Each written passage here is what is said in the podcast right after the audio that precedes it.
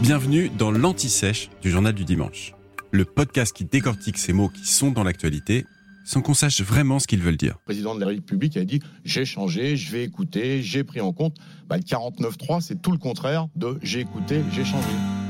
Au fait, c'est quoi le 49.3 L'article 49 alinéa 3 de la Constitution, que l'on appelle plus simplement le 49.3, est une arme dont dispose le gouvernement face au Parlement. Il appartient au titre 5 de notre texte fondamental qui est intitulé Des rapports entre le Parlement et le gouvernement. Et voici ce qu'il dit. Le Premier ministre peut, après délibération du Conseil des ministres, engager la responsabilité du gouvernement devant l'Assemblée nationale sur le vote d'un projet de loi de finances ou de financement de la sécurité sociale.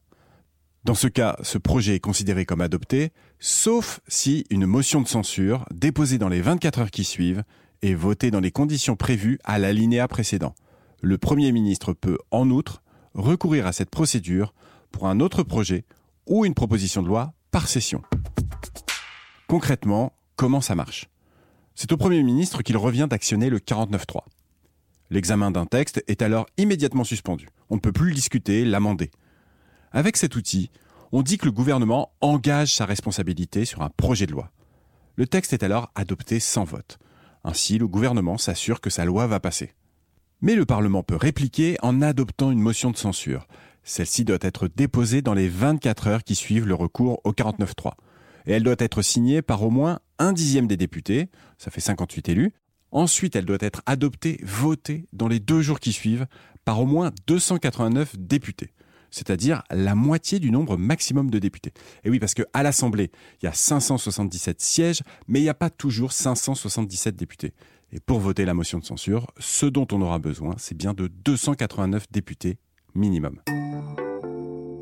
Autre particularité, seules les voix pour la motion de défiance sont comptabilisées. Si la motion de censure est adoptée, le Premier ministre est alors obligé de déposer la démission de son équipe et la sienne. Mais dans les faits, ce cas de figure ne s'est jamais produit. La réforme constitutionnelle de 2008 a limité le recours au 49.3. Désormais, il ne peut être utilisé que pour un seul texte par session parlementaire, hors projet de loi de finances ou de financement de la sécurité sociale. Depuis 1958, le 49.3 a été utilisé 87 fois.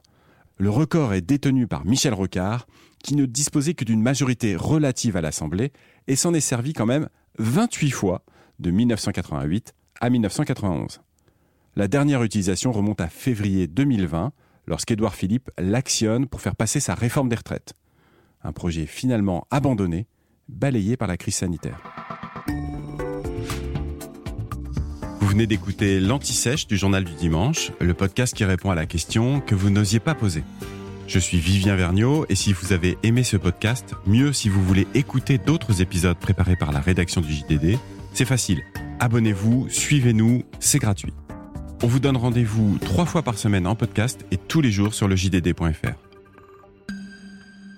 À bientôt.